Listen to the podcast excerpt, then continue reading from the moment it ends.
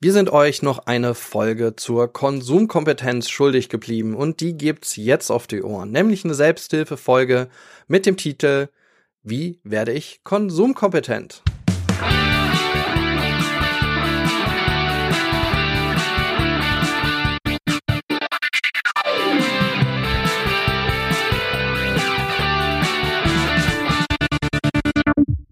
So, herzlich willkommen bei Freiheit ohne Druck. Mein Name ist der Kratz und heute leider nicht bei mir ist der Mark Hasselbach, denn der ist leider erkrankt zum Zeitpunkt der Aufnahme.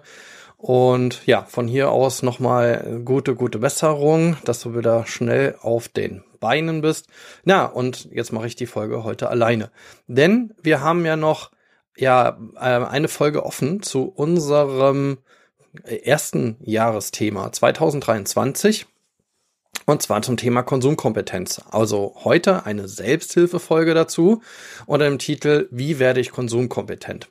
Wir sind so ein kleines bisschen durcheinander gekommen, auch wenn ihr das jetzt hört. Ähm, wir sind dort heute wieder live auf Twitch. Äh, gestern zum Zeitpunkt der Aufnahme, ähm, gestern hatte ich einen, ein tolles Gespräch mit Lars Mekal. Das ist in der letzten Folge, das könnt ihr in der letzten Folge auf unserem Podcast hören, findet ihr aber auch auf YouTube ähm, zu seinem Film Erinnerung an eine vergessene Kindheit. Also absoluter Reinschalttipp nochmal. Ja, aber dieses Video haben wir ja im Zusammenhang auch gemacht mit der Chor Aktionswoche, die Mitte Februar läuft. So sind wir ein bisschen mit den Folgen durcheinander gekommen und ähm, aber aus einem guten Grund aus meiner Sicht. Und so holen wir heute nochmal den letzten Teil Konsumkompetenz nach. Danach wird es dann nochmal zwei Folgen zum Thema Kinder aus suchtbelasteten Familien geben. So viel zum Formalen. Ja, aber lasst uns doch heute relativ schnell in das Thema reinstarten. Äh, wir haben ja schon mit dem lieben Roman von Sucht und Ordnung ein tolle Line, tolle Live-Diskussion gehabt zu dem Thema. Marc und ich haben ja auch so eine kleine Einzelfolge gemacht zu dem Thema. Konsumkompetenz war bei Roman auch nochmal ein Thema äh, rund um Silvester. Dazu haben wir auch eine kleine Reaktion gemacht. All das findet ihr auf YouTube oder auch in unserem Podcast. Und ähm, ja, und dabei haben wir ja auch diskutiert, was ist denn Konsumkompetenz eigentlich auch für ein Konzept?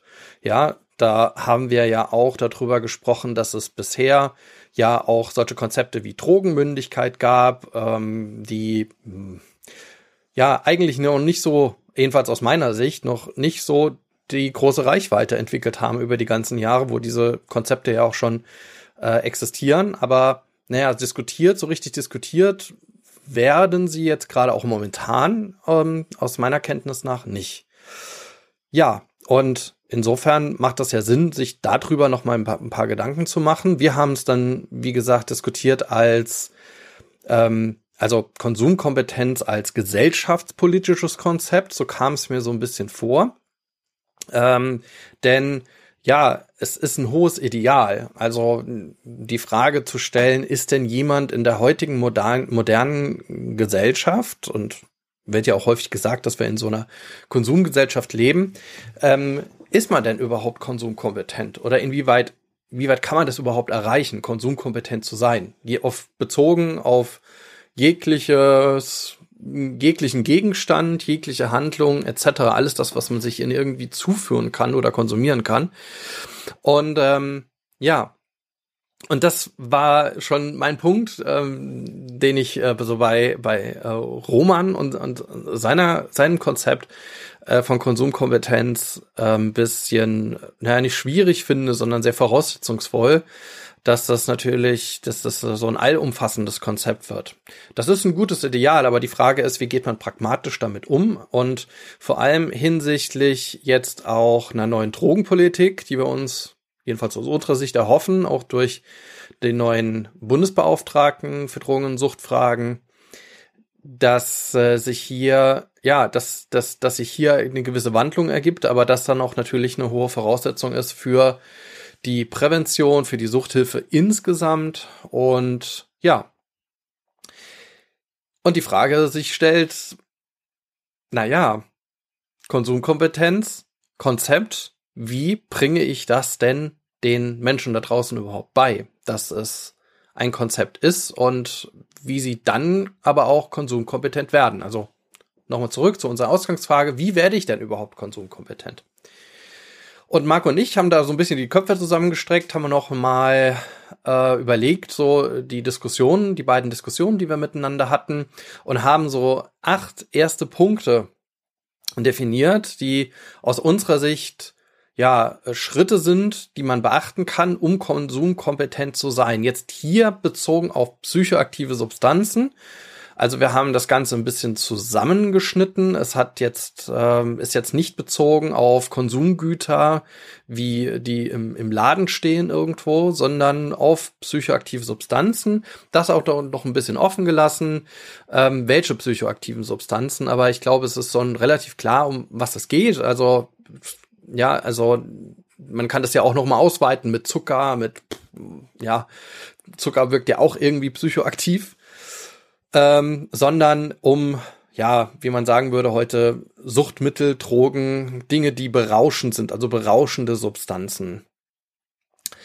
Ja, und ich glaube, da, da sollte man dann irgendwo auch so den Schnitt machen erstmal. Oder das ist für uns so eine wichtige, so ein wichtiger Schnitt. Also ist es jetzt eine berauschende Substanz? Also konsumiere ich das jetzt, um einen Rauschzustand zu haben? Wir haben da im äh, Livestream mit Roman auch drüber gesprochen ähm, ja, ist es so eine Art Konsumgenuss, also oder Genusskonsum, so Genusskonsum. Ja, geht es nur um den? Und da habe ich ja so kurz gefragt, na ja, hm, ähm, kann man denn nicht auch aus anderen Motiven konsumieren? Ähm, also, das war jetzt nicht direkt meine Frage, aber das war so der Hintergrund meiner Frage oder meines Stutzens in der Situation. Also, ich glaube, ich habe gefragt, geht es denn um Genuss? Ja.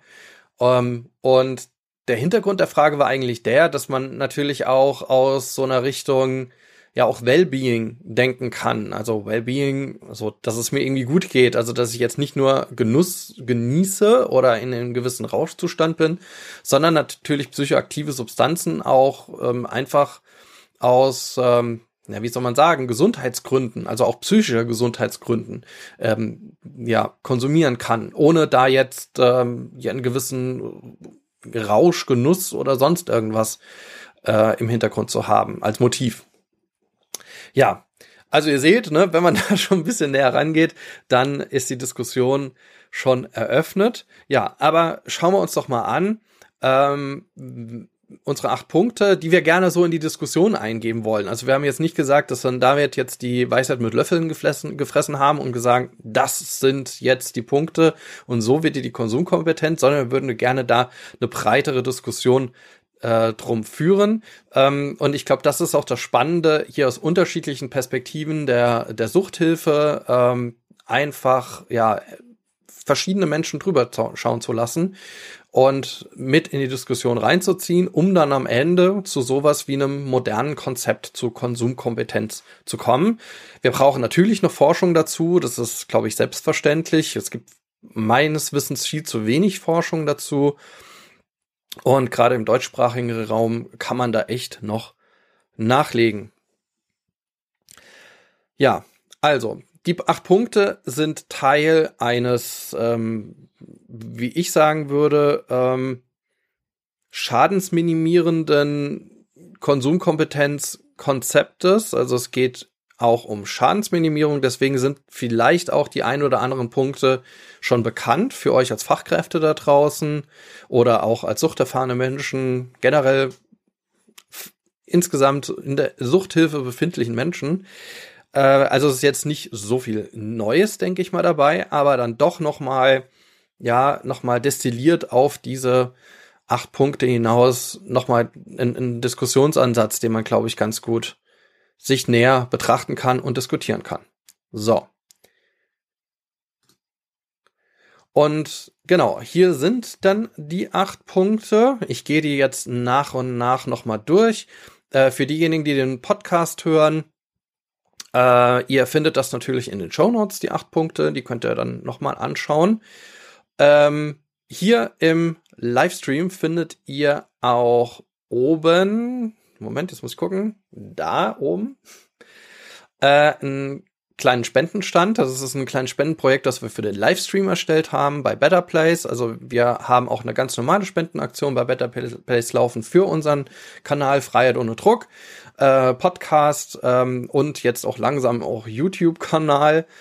Ähm, ja, wenn ihr uns eine kleine Spende da lasst, ähm, dann können wir den, die, äh, den Kanal auch weiter ausbauen. Das würden wir sehr gerne. Ansonsten seht ihr, ne, es geht nur ein bisschen langsamer voran. Es kommen ähm, alle paar Wochen mal ein Video. Das ist aber so auch ausreichend, wenn ihr das gerne häufiger hättet, wenn wir mehr äh, noch mehr ähm, Zeit und Mühe da reinstecken sollen, dann brauchen wir auch Men- und Woman-Power dazu. Deswegen lasst uns gerne da ähm, noch ein paar Spenden da. Das, was ihr hier seht an Zahlen, das äh, ist eine kleine Spendeaktion, die wir nur für den Livestream gemacht haben, weil wir auch mal geplant haben, irgendwie so einen Quatschabend zu machen, also so so ein Live-Chat-Abend, ähm, in dem wir gerne auch sowas wie Suchtberatung anbieten.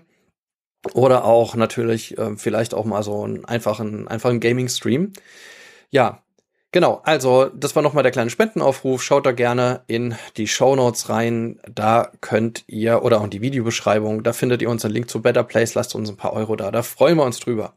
So, jetzt aber genug erklärt. Gehen wir mal in die acht Punkte rein. Der erste Punkt ist so der, den auch, glaube ich, viele in der Diskussion rund um die Cannabis-Legalisierung vergessen. Ähm, denn es ist vielleicht auch so ein bisschen ein Downer, aber es geht darum, dass eigentlich psychoaktive Substanzen, ja, ich würde sagen, tatsächlich in der Breite, das, was man als psychoaktive Substanz heutzutage so versteht, frühestens als volljährige Person konsumiert werden sollte. Also der erste Satz ist, konsumiere psychoaktive Substanzen frühestens als volljährige Person was hat das denn jetzt mit Konsumkompetenz zu tun? Ja, das ist ja genauso die gleiche Verbotsmasche wie früher, werden da vielleicht die einigen sagen.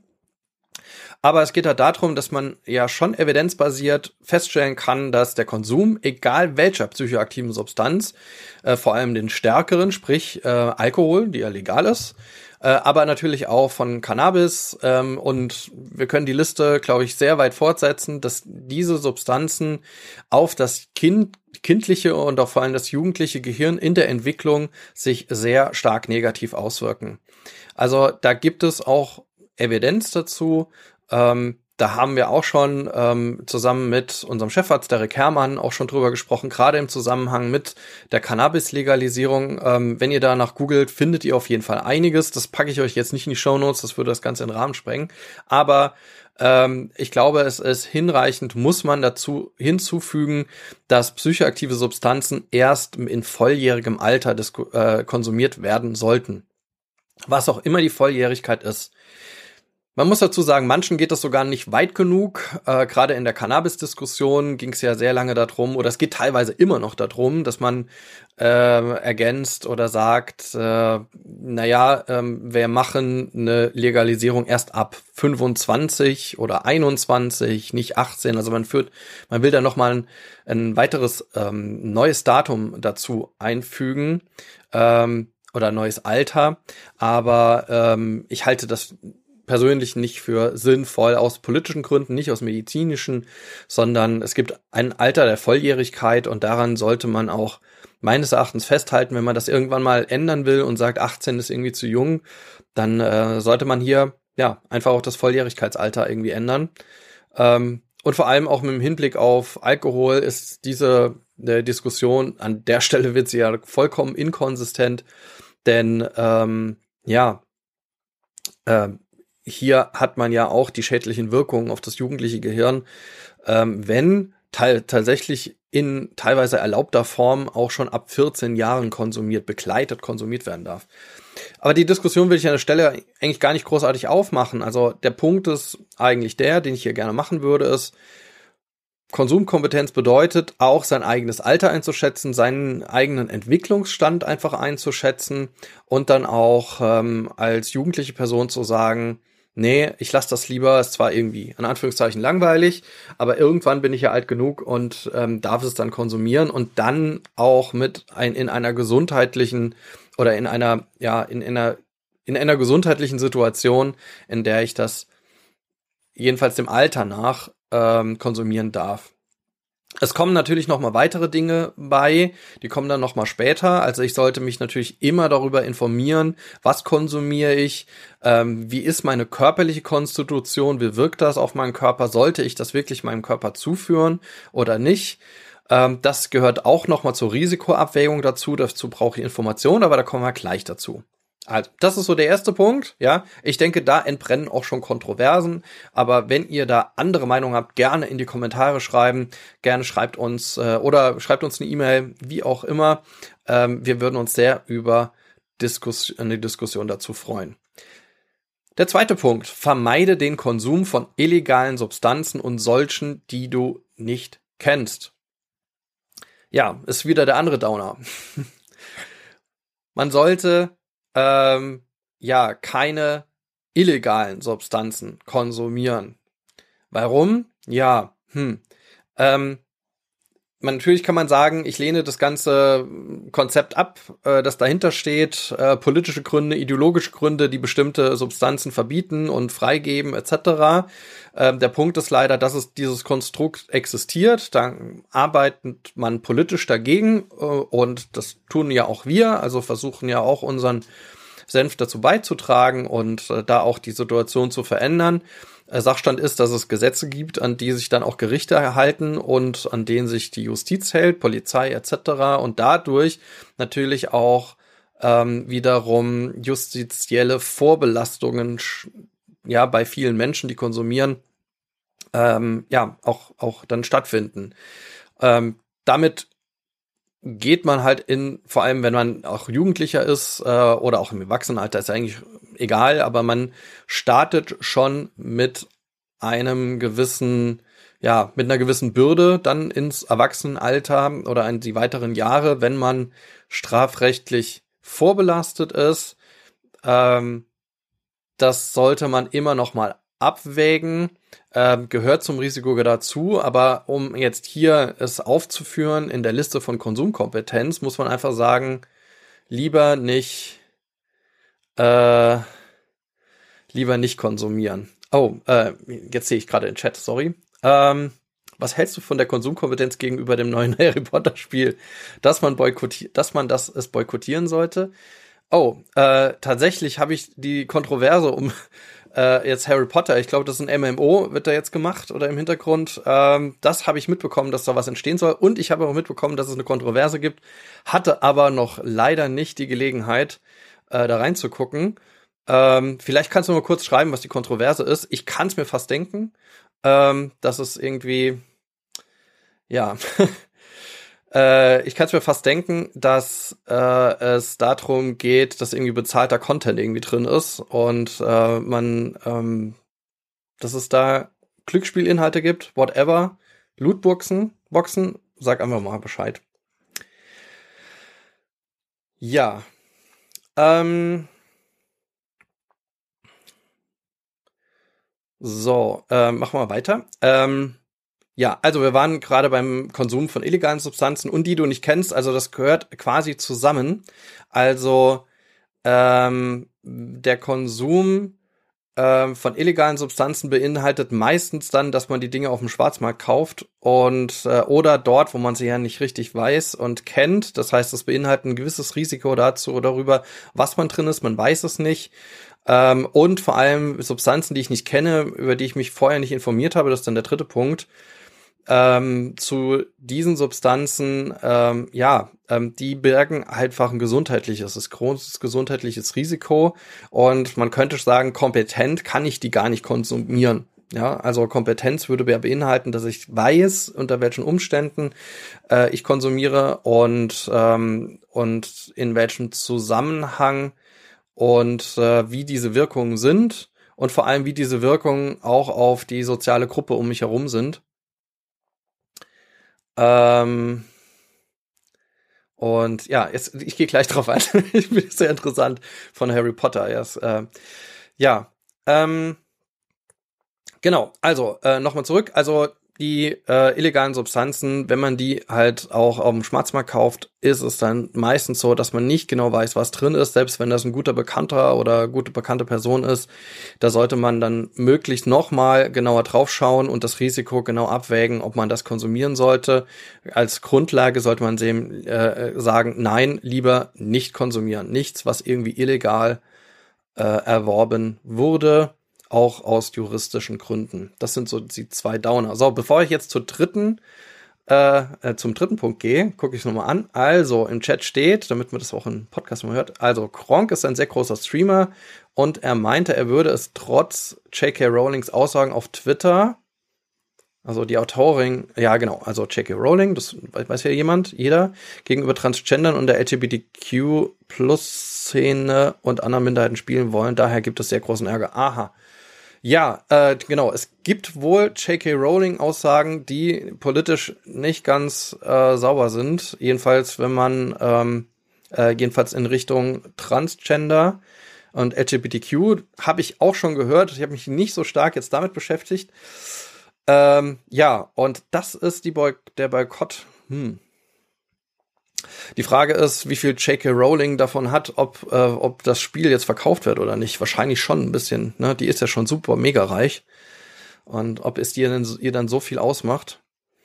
Und mittlerweile habe ich ja gehört, man sollte das Werk von J.K. Rowling äh, von, äh, von ihr als Person trennen. Und vielleicht ist das auch die Kontroverse dazu.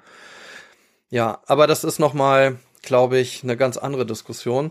Ähm, zur Konsumkompetenz, das würde ja dieses, ähm, ich sag mal, das, das, das, das äh, Konzept, das ja äh, Roman Lemke verfolgt, ähm, betreffen, also dass man quasi auch äh, auf andere Konsumgüter die Konsumkompetenz ausweiten sollte, äh, beinhalten, dass ich mich auch politisch natürlich mit den Themen beschäftige. Also, äh, Ashley, ich kann dir leider gar nicht so genau sagen, was ich da jetzt machen würde. Also ich persönlich werde das Spiel nicht spielen, jedenfalls nach dem aktuellen Stand. Ich habe dazu gar keine Zeit. Ja. Genau, Konsumkompetenz geht jetzt heute mehr um Substanzen wie Drogen oder Alkohol. Genau, das hatte ich ja ganz am Anfang gesagt. Das wird jetzt noch im Chat gefragt. Ähm, ja, also nochmal, um das zu wiederholen. Ähm, ich habe jetzt für die heutige Folge, habe ich das Ganze jetzt nochmal ein bisschen runtergebrochen, also habe es auf psychoaktive Substanzen äh, bezogen, weil ähm, dieses andere Konzept oder das, das breitere Konzept, was wir in früheren Folgen diskutiert haben, ähm, da ich für, für heute, also für so eine Art, für eine, für eine Selbsthilfefolge, dass ich das da zu breit finde. Und man kann das gerne auch nochmal dann erweitern, das Konzept, und nochmal schauen, okay, was macht das mit anderen? Ähm, äh, was, was das macht das mit äh, anderen ähm, Substanzen beziehungsweise anderen Konsumgütern, aber ich wollte es jetzt heute mal auf psychoaktive Substanzen beschränken. So. Ähm, das kann ich gar nicht sagen. Ähm, jetzt nochmal die Frage, jeder Arzt, jeder Ärztin, jeder Arzt würde sagen, ich bin alkoholabhängig, wenn man jedes Wochenende trinkt oder ich würde sagen, nee, ähm, das ist nicht der Fall, sondern äh, die große Frage ist hier eher, ähm, wie häufig kommt das vor? Also gibt es eine Regelmäßigkeit? Gibt es äh, einen Zusammenhang mit äh, sowas wie Emotionsregulation? Oder also es macht schon eine gewisse Regelmäßigkeit aus. Jedes Wochenende, hm, es ist zusammen mit Party, es ist natürlich zusammen mit einer gewissen Zusammenhang mit einer Gruppe, mit einer speziellen Gruppe. Ist die Frage, ob die Gruppe dann auch funktioniert, wenn man keinen Alkohol trinkt oder dass halt Alkohol im Zusammenhang mit der Gruppenidentität steht. Also das sind so alles Kriterien. Ähm, äh, das sind alles Kriterien, die dafür sorgen, dass man irgendwie überlegen muss, ist man jetzt abhängig oder nicht. Dazu gibt's auch Kriterien in der ICD-10, die man sich auch anschauen kann. Und ja, so, letzte Frage, dann gehe ich weiter zum nächsten Punkt. Aber ich finde das gerade sehr spannend, sehr schön. Dankeschön, dass du der Diskussion beteiligt. Ähm, na, immer mit am Wochenende der Alkoholgehalt bestimmt auch wichtig, oder? Ähm, der Alkoholgehalt natürlich. Also ähm, insgesamt äh, ist es da bei der Alkoholmenge absolut auch äh, interessant, wie stark alkoholisiert eine Gruppe ist. Wobei man sagen muss, dass auch ähm, ja Getränke mit geringem Alkoholgehalt natürlich ein Suchtpotenzial entwickeln können. Also man kann das jetzt nicht festmachen und sagen, ja, man trinkt nur Bier und äh, dann äh, wird man nicht abhängig. Das ist Quatsch. Ähm, aber genauso ist es natürlich bei harten Substanzen geht, ist das gesundheitliche Risiko weitaus höher. Vor allem, wenn man sie nicht bewusst konsumiert, also hier nicht mit Konsumkompetenz konsumiert, sondern relativ schnell einfach nur schaut, dass man äh, zu ist. Dann muss man doch das Motiv betrachten, in welchem Kontext man äh, konsumiert. Ja, und dann erwächst da natürlich ein gewisses Risiko und natürlich auch sowas wie ein Suchtpotenzial.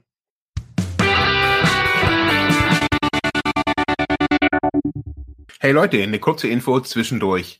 Wir wollen, dass unser Podcast werbefrei bleibt und daher haben wir eine kleine Spendenseite eingerichtet bei Better Place. In den Show Notes ist der Link. Klickt doch da drauf und lasst uns eine kleine Spende da. Danke und jetzt geht's weiter.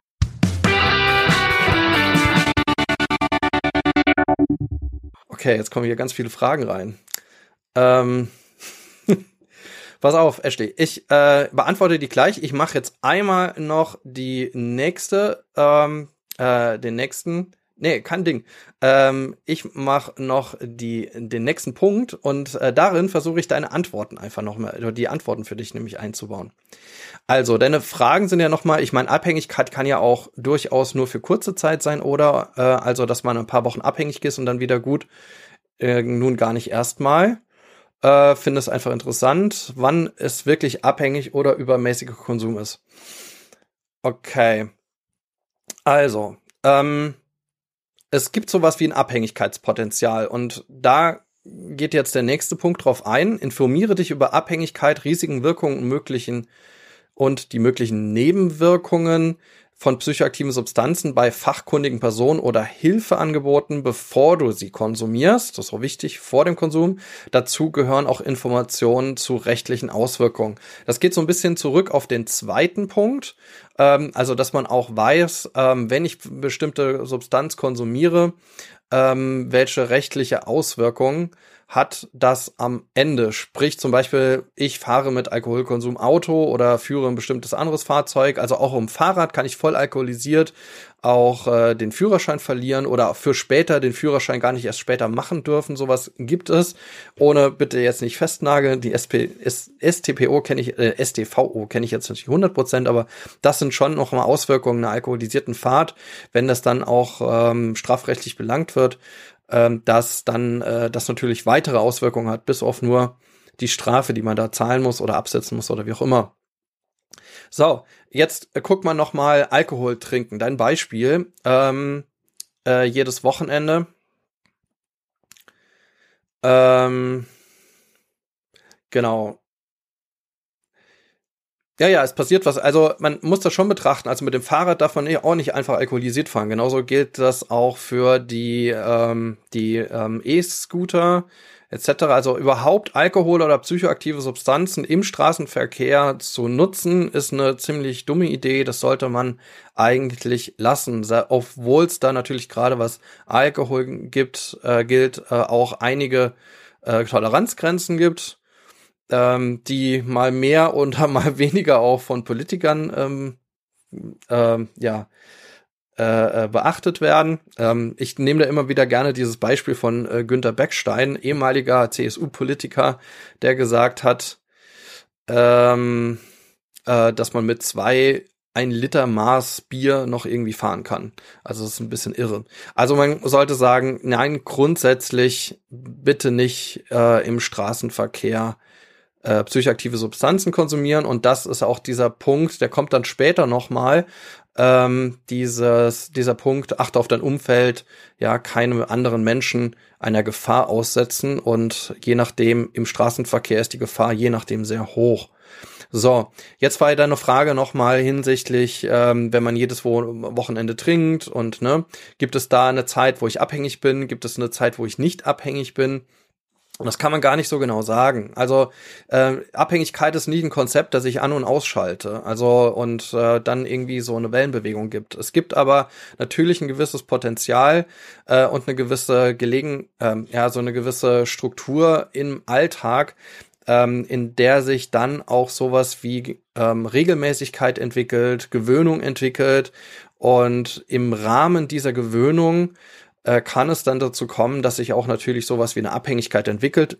Bedeutet Abhängigkeit, ne, ich kann nicht mehr ohne. Also es ist etwas in Zwang, in Druck. Also es gibt dann verschiedene äh, Kriterien, die dazu führen, dass man sagen muss, okay, ich ähm, bin auch mehr oder weniger fremdgesteuert, ähm, so sich daraus auch sowas wie eine Abhängigkeit ergibt.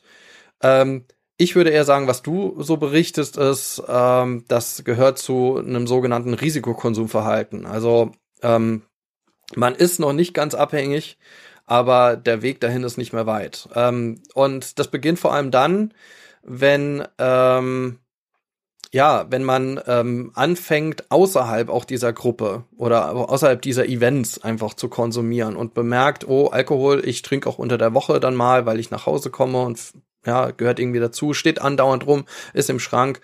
Ähm, also es ist einerseits schwer zu sagen, andererseits aber merkt man schon, wenn ich so eine Grenze überschreite, das ist eigentlich jedem bewusst, wo man sagt, okay, ähm, ja, ich verlasse hier so ein gewisses Handlungsmuster und ähm, der Konsum dieser psychoaktiven Substanz nimmt immer mehr Raum in meinem Alltag ein.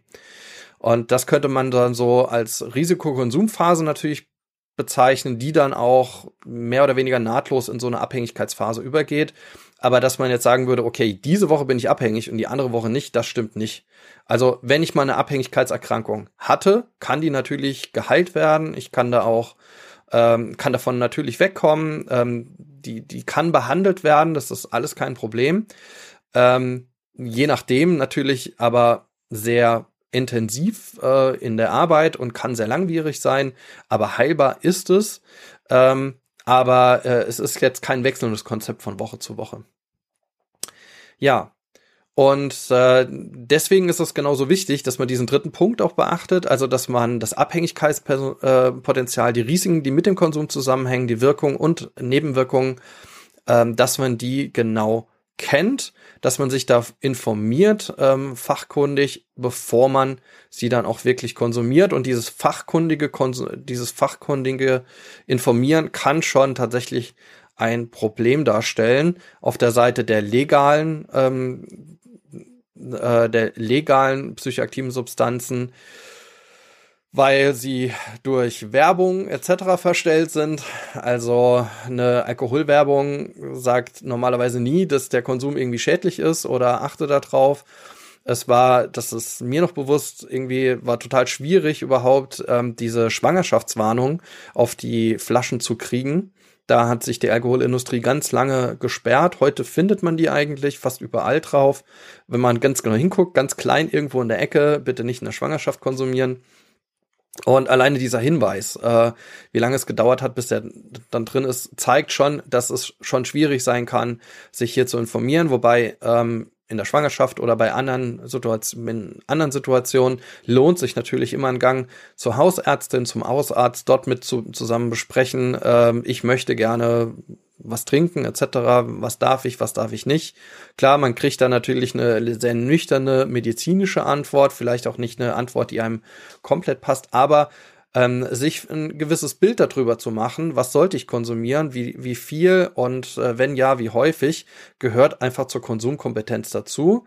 Ähm, auf der Seite der illegalen Substanzen, habe ich ja eben schon gesagt, ist es dann noch mal schwerer, äh, wenn ich mich in der Szene oder bei anderen Bekannten, die auch konsumieren, ähm, informiere, kann da natürlich ein gewisses Konsumwissen da sein. Ob das dann allerdings ähm, allumfassend ist, wage ich dann auch mal zu bezweifeln. Ja, das ist auf jeden Fall weitergehender als ich, also der das jetzt noch nie konsumiert hat, weil da sind ja schon Konsumerfahrungen da. Auf der anderen Seite sind das dann Konsumerfahrungen, die teilweise für sich sprechen und ähm, die wenigsten sind chemisch ausgebildet, so dass sie genau wissen, wie, wo, was, wann wirkt. Genau, aber das gehört trotzdem meines Erachtens zur Konsumkompetenz dazu also der große Infobereich. Der gehört übrigens auch zum Konzept der, ähm, äh, der Drogenmündigkeit. Also ist diese Information über Drogen, Drogenwirkung. Und da können wir, glaube ich, auch als Gesellschaft noch sehr stark ähm, nachlernen, mitlernen. Also dass es hier Informationen über diese Wirkungen ähm, dass die viel ja einfach äh, äh, viel mehr publiziert werden müssten und die Informationen dazu, Handreichungen dazu, wie konsumiere ich was. Und ich hoffe, dass das das Teil eigentlich auch eines äh, einer neuen Politik sein kann. So, jetzt gucken wir noch mal. Also, die Ashley schreibt, äh, viele sind ja auch total kaffeeabhängig.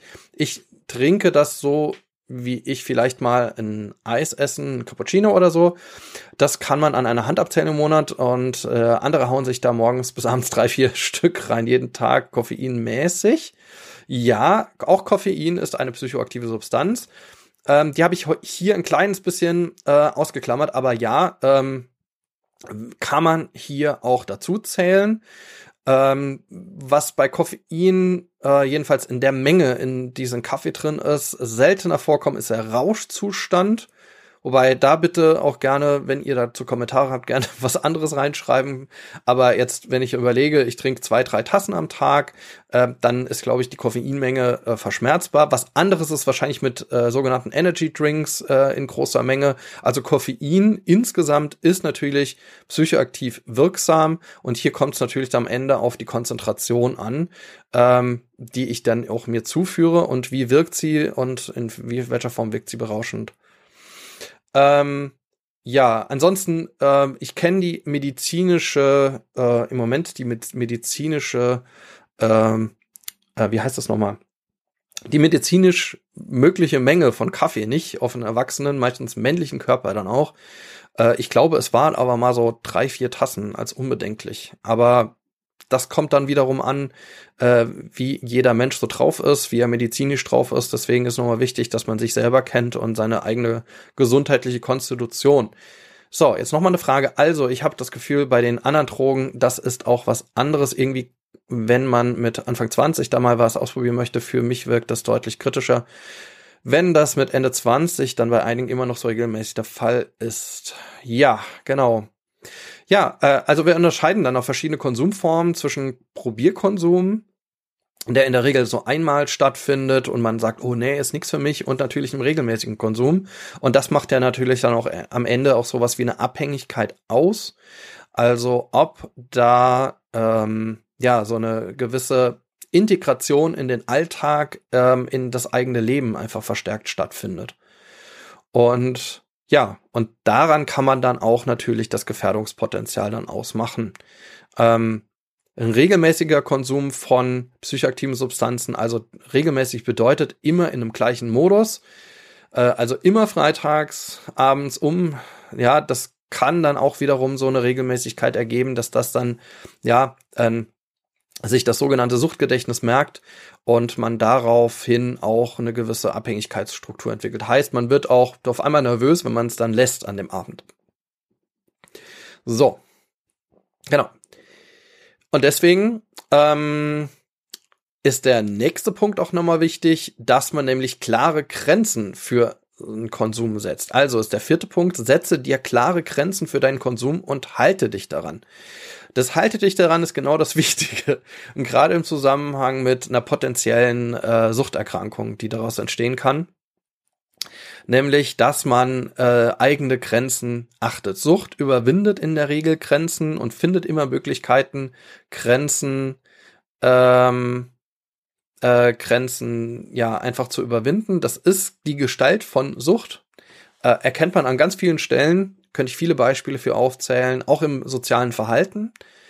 Und ähm, daran merke ich dann auch, dass es kritisch wird. Das sagt auch Ashley gerade im Chat. Danke, ja.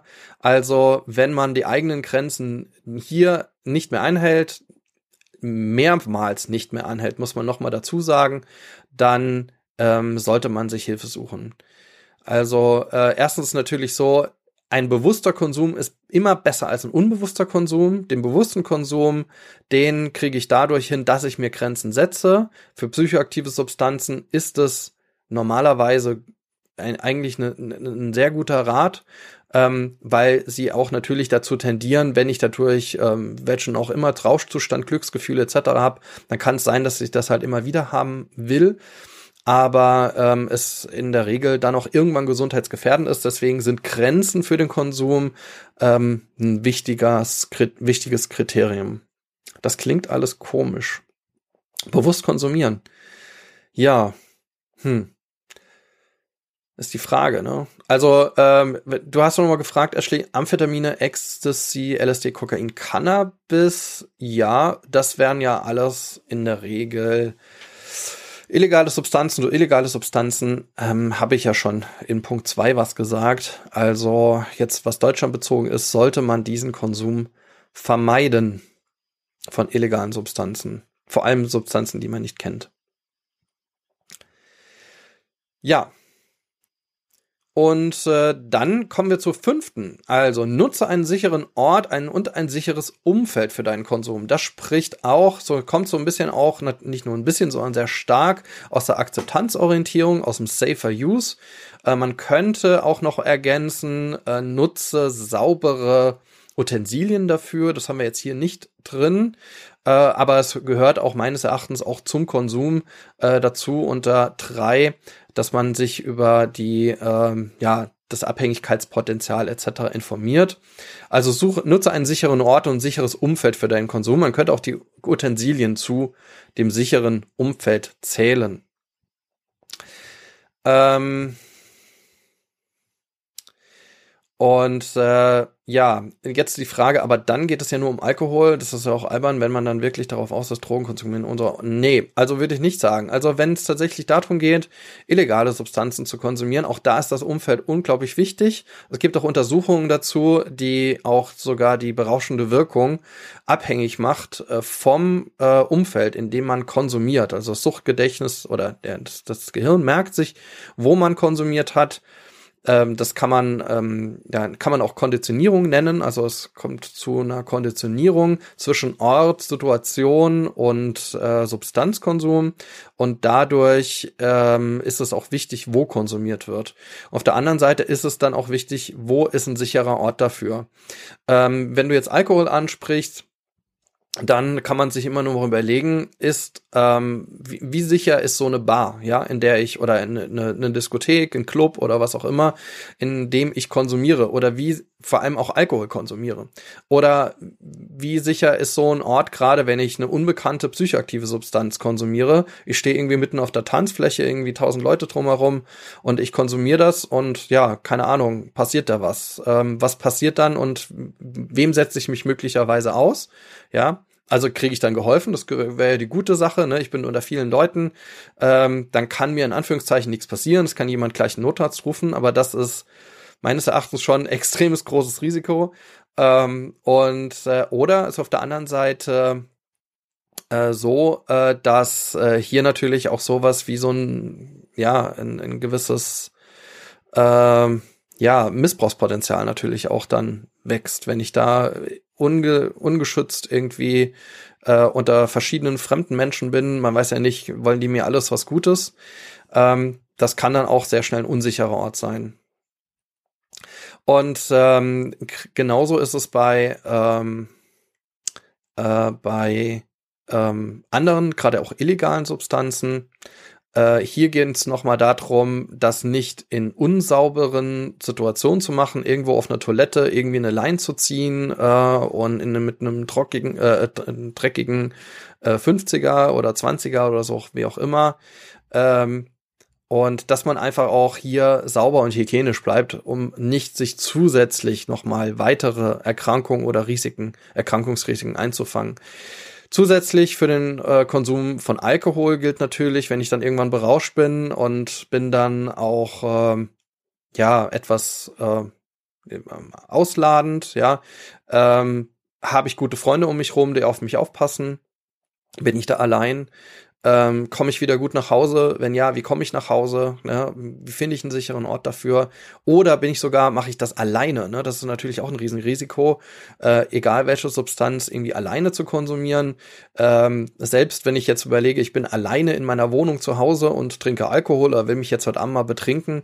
Äh, viele Unfälle passieren im Haushalt, im eigenen Haushalt und natürlich in berauschter Situation, mit Alkohol berauschter Situation wächst natürlich auch das Unfallrisiko zu Hause. Es kann irgendwas Blödes passieren, fällt vom Stuhl, fällt blöd irgendwie auf die Tischkante und keiner irgendwie findet mich wieder. Also alles diese sind, glaube ich, Dinge, die man einfach mit betrachten sollte. Deswegen auch dieser fünfte Punkt nochmal sehr breit ausgelegt. Man sollte sichere Orte nutzen, sollte sicher sein und ein sicheres Umfeld für den Konsum von psychoaktiven Substanzen haben. So, Jetzt fragt Ashley am Ende, aber wer nimmt es dann nicht mit? Ich sage mal guten Freunden und nahestehenden Personen ein, äh, wenn man sowas vorhat auszuprobieren, äh, da ist dann doch schon eine Abhängigkeit vorher vorhanden, wenn man anfängt, sowas auf der Toilette einzunehmen. Ja, genau. Ähm, Wobei äh, Abhängigkeit würde ich das noch nicht nennen, sondern das ist natürlich auch wiederum natürlich eine gewisse Vermeidung, dass man in Öffentlichkeit konsumiert, weil wer weiß, ob ich dann da auch irgendwo erwischt werde, Security irgendwie das sieht und dann fliege ich natürlich raus aus dem Club in der Regel, je nachdem, was das für ein Club ist, weil es ist ja eine illegale Substanz. Äh, Kneipen, ähm, BesitzerInnen sind dazu auch verpflichtet, äh, keine Gelegenheit für den Konsum zu, zu, anzubieten. Das steht auch im Betäubungsmittelgesetz drin, sodass sie sich Strafe machen können, wenn die das nicht tun. Äh, insofern ähm, gehen halt viele dann natürlich in den Toilettenbereich und äh, versuchen das dort dann zu konsumieren. Und äh, es ist natürlich jetzt nicht der hygienischste Ort, um irgendwas zu konsumieren. Das führt dann eigentlich zwangsläufig zu unsicheren Situationen. Ja, so. Dann der Punkt Nummer, äh, wo waren wir denn? Fünf? Äh, sechs, genau, der sechste. Achte auf dein Umfeld, das ist für mich ein ganz wichtiger Punkt. Also achte auf dein Umfeld, setze durch deinen Konsum keine anderen Menschen Gefahren aus und schade nicht ihrer Gesundheit. Also nicht nur, ich muss immer betrachten, wenn ich psychoaktive Substanzen konsumiere, ähm, kann es ja sein, dass ich mir selber schade. Also dann äh, ist es so, kann, wenn ich erwachsen bin ähm, und in vollem Risiko bestimmte Substanzen konsumiere, äh, dann setze ich mich selbstständig diesem Risiko aus. Aber ganz schlimm wird's dabei, wenn ich dabei Handlungen begehe, die andere Menschen gefährden können. Ja, eine Riesendiskussion hatten wir da im Zusammenhang mit dem Rauchen. Also ähm, das war vor einigen Jahren noch mit Nichtraucherschutzgesetz. Ja, soll doch sollen doch die anderen weggehen, wenn sie nicht meine Zigarette riechen wollen. Dabei hatten wir dann eine Riesendiskussion über den Passiv, das Passivrauchen. Aber es geht auch viel weiter. Ich habe eben über den Konsum im Straßenverkehr geredet. Auch da ist natürlich die Gefährdung der anderen Menschen äh, sehr stark, wenn ich berauscht ähm, bestimmte Verkehrsmittel führe, wenn ich auf der Arbeit bin und dort natürlich mit gefährlichen Maschinen hantiere, möglicherweise auch ähm, Pflichten habe, Verantwortung anderen Menschen gegenüber, wenn ich Verantwortungs, äh, Verantwortung als Eltern habe, ähm, alles das sind Situationen, in denen ich natürlich dann auch andere Menschen gefährden kann. Und diesen Menschen, diese Menschen sollte ich durch meinen Konsum keiner Gefährdung aussetzen. Und deswegen gilt es dazu auch, äh, das im Blick zu halten. So, jetzt fragt Ashley, ähm, gibt es da sicher auch Partyszenen, wo das allgemein viel extremer verbreitet ist? Ähm, ja, also ich glaube, es gibt da keine Grenzen. Also wie, was, wo, wann konsumiert wird. Es gibt unterschiedlichste äh, Situationen, in denen psychoaktive Substanzen äh, konsumiert werden und die natürlich auch ein unterschiedliches Risikopotenzial bilden. So, jetzt fragt sie, aber der Punkt ist, äh, der Punkt eins ist psychoaktive Substanzen allgemein und bei was? Den gängigsten meinst du dann auch illegales ja allgemein vermeiden? Ich verstehe das nicht so recht. Das ist auch ein bisschen, das ist ja auch ein bisschen alter, beziehungsweise einfach nicht die Realität. Punkt eins: Konsumiere psychoaktive Substanzen frühestens als volljährige Person. Um, wieso? Ja, also ich meine da alles. Also ich meine da, egal welche psychoaktiven Substanzen. Ich habe das am Anfang so ein kleines bisschen eingeschränkt äh, hinsichtlich ähm, ja berauschenden Substanzen. Also ich habe ja eben haben wir kurz über Kaffee gesprochen. Klar, Koffein hat eine gewisse Wirkung, aber die Frage ist jetzt, ab wann ist so eine Substanz? Und ich würde jetzt sagen Koffein konsumiert man ja nie in Reinform. Ab wann ist eine Substanz dann auch berauschend oder auch so eine Auswirkung auf mich, dass es irgendein Gefährdungspotenzial hat? Ich weiß, das ist alles noch nicht bis zu Ende diskutiert. Also gerade an dem Punkt, glaube ich, kann man an vielen Stellen einhaken und auch eine große Diskussion darüber führen. Ich habe es jetzt für meine Punkte mal so zusammen destilliert.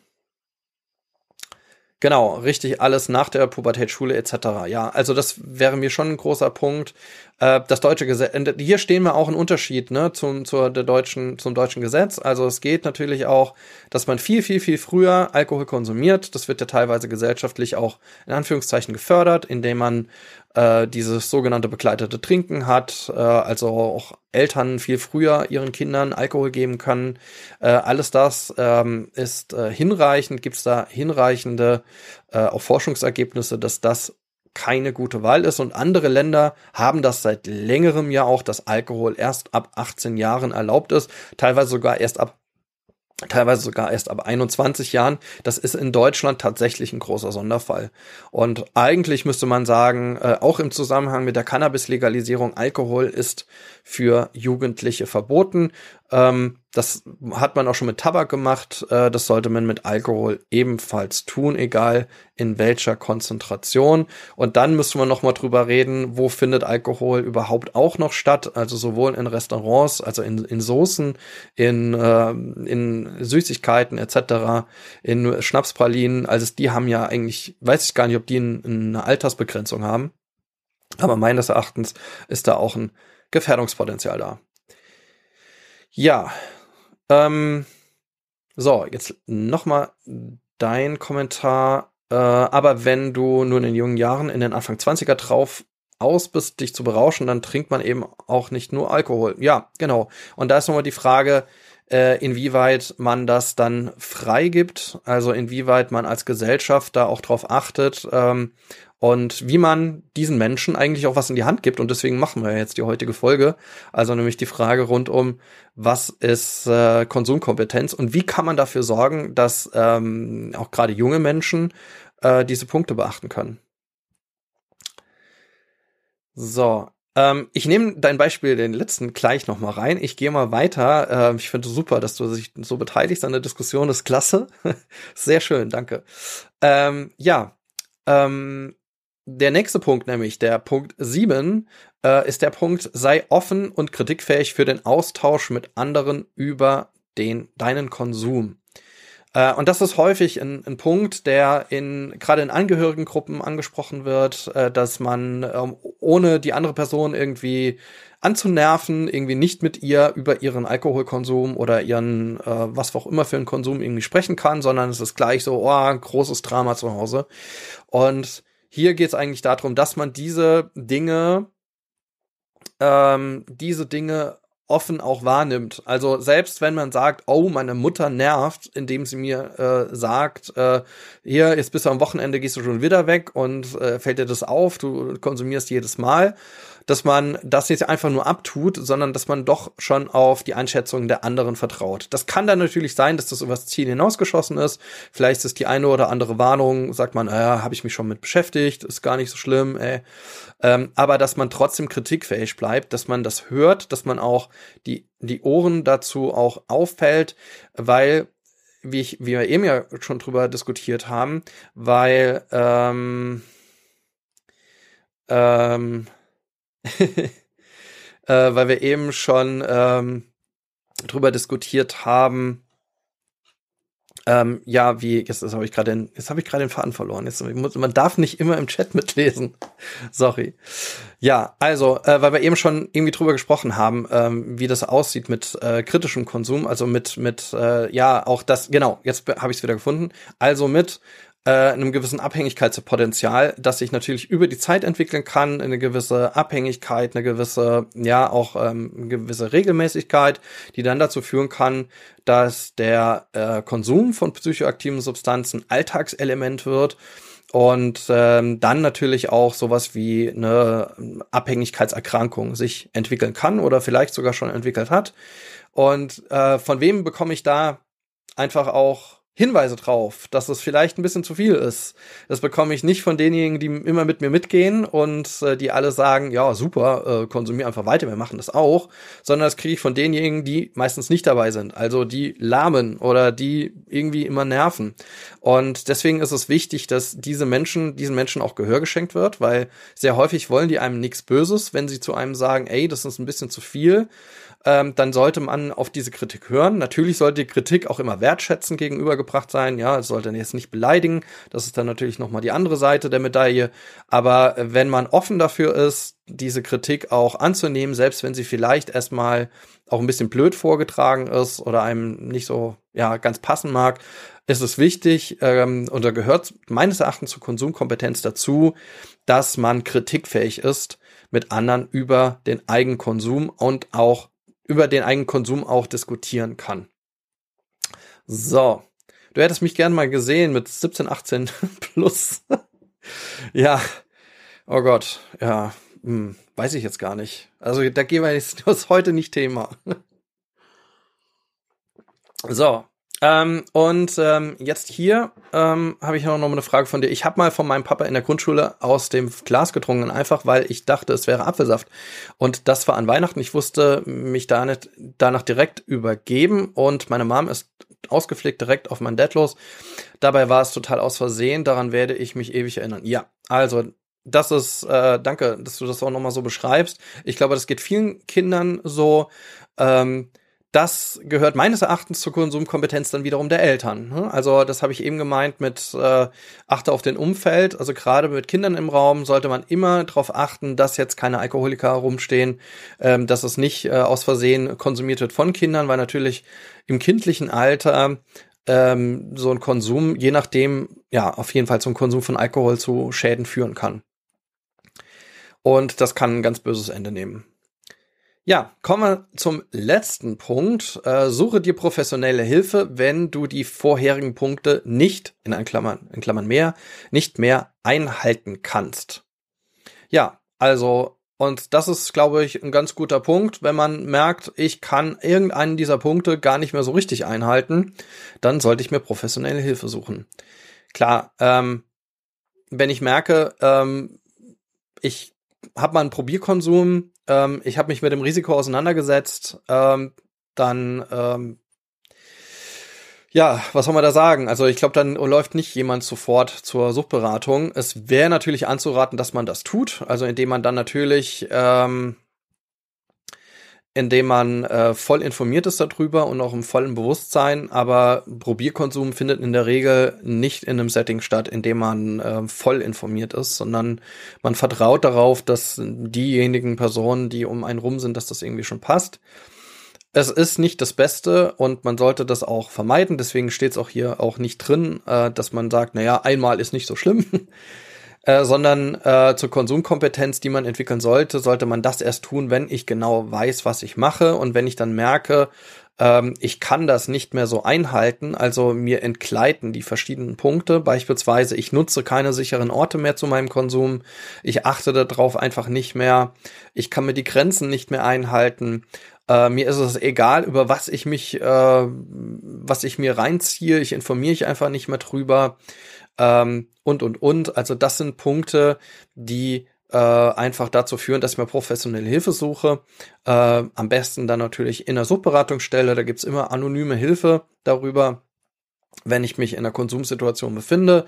Und da muss ich nicht erst hin, wenn es irgendwie ganz schlimm ist, sondern ähm, es ist absolut, gehört zur Kom Konsumkompetenz dazu, mir frühzeitig Hilfe zu suchen und mich frühzeitig auch damit zu beschäftigen, ob ich ein bestimmtes Suchtproblem habe oder nicht und darüber auszutauschen. So, jetzt hast du nochmal einen ganz langen Kommentar gemacht. Den lese ich nochmal gerne vor, lieber Ashley. Also, äh, aber genau dieses kann, ich finde das psychologisch so super wichtig von Mensch zu Mensch, auch sehr unterschiedlich. Man könnte zwei Personen nehmen, die trinken jetzt zwei Wochen lang durchgängig Alkohol und feiern total ab, was auch immer. Und für die eine Person ist das Ganze dann schon total am Ende, bleibt darauf hängen und die andere Person gesagt hat, jetzt lass ich mal äh, jetzt lasse ich erstmal die nächsten Wochen wieder ganz, das war mir zu viel. Richtig. Und das kann man nie so genau wissen, wie man am Ende ähm, wie es am Ende im Konsum wirklich dann verläuft. Also man kann durch die verschiedenen Punkte, die ich jetzt aufgezählt habe, sich präventiv ein gewisses Polster schaffen. Also ich schaffe mir eine sichere Umgebung, ich bin informiert, äh, ich kenne mich selbst äh, wenigstens gesundheitlich Ähm, ich war, ich bin volljährig, das heißt, es können keine weiteren gesundheitlichen Schäden, wen aufgrund des Alters oder jetzt, weil ich sag mal, das Risiko für Schäden ist geringer aufgrund des Alters, so muss man es eher formulieren. Ähm, und ähm, ja, und konsumiere dann und trotzdem weiß ich nicht, wie es am Ende wird. Ja, es kann zu viel sein, ich kann das Ende nicht kennen, es ist so eine lustige Clique, ich trinke immer wieder. Ähm, das sind dann aber auch die Punkte, die zur Kom Konsumkompetenz gehören, dass ich dann auch wieder aufhören kann und sagen kann, okay, vielleicht ist es dann doch nicht das, äh, die richtige Substanz für mich. Es hört sich wahrscheinlich ganz gut an äh, oder es fühlt sich ganz gut an, aber ähm, ich komme davon ganz schlecht wieder weg und dann sollte ich es lassen. Ähm, das sind dann eigentlich die Punkte, an denen man dann ja selbstbestimmt noch sagen kann, okay, Alkohol ist nicht die richtige Substanz für mich. Äh, ich komme ständig in komische Situationen. Ähm, ich betrinke mich so, dass ich am nächsten Tag nicht mehr weiß, wo ich war oder bin. Äh, andere müssen mich immer nach Hause bringen. Ich, äh, es nimmt zu, dass, ähm, ja, dass ich auch gesundheitlich merke, dass es mir weiter schlechter geht. Dann sollte ich auf den Konsum verzichten. Und das sind, glaube ich, auch Punkte, das heißt, setze dir klare Grenzen für deinen Konsum und halte dich da dran. Das war der Punkt 4. Auch so eine Grenze kann natürlich auch null sein. Ja, und das gehört dann auch dazu. Und dann sollte ich dann mal sagen, okay, das ist nicht meine Substanz. Für alle anderen, die können damit gut umgehen. Ich scheinbar nicht. Ist schwer. Also, das zeigt auch, wie voraussetzungsvoll dieses Konzept einfach auch ist. Ja. Genau. Ja, Dankeschön für die Zustimmung. Ähm, hier im letzten Kommentar. Ja, das waren auch schon unsere Punkte. Und ähm, ja, wenn ihr dazu auch nochmal ähm, ja auch Diskussionspunkte habt, wenn ihr dazu äh, merkt, dass ihr da Ergänzungen habt, dass euch der ein oder andere Punkt nicht so wirklich gefällt, dann schreibt uns das gerne alles in die Kommentare. Ähm, ihr findet dieses Video dann auch auf YouTube. Ihr findet es aber äh, Freiheit ohne Druck Army, ja, danke. ähm, ihr findet äh, uns äh, dort, wo es Podcasts gibt und wir findet uns auf unserer Seite freiheitohnedruck.de, das ist unsere Blogseite, da findet ihr noch weitere Folgen. Würden wir uns super freuen. So, dann danke ich fürs Zugucken an der Stelle. Danke fürs tolle Mitdiskutieren, Ashley. Herzlichen Dank. Bleib uns gewogen, ja. Äh, und äh, find uns auch auf den anderen Kanälen. Das würde mich super freuen. Ja, und euch allen danke fürs Zuhören, fürs Zuschauen. Bis zum nächsten Mal. Ciao, ciao.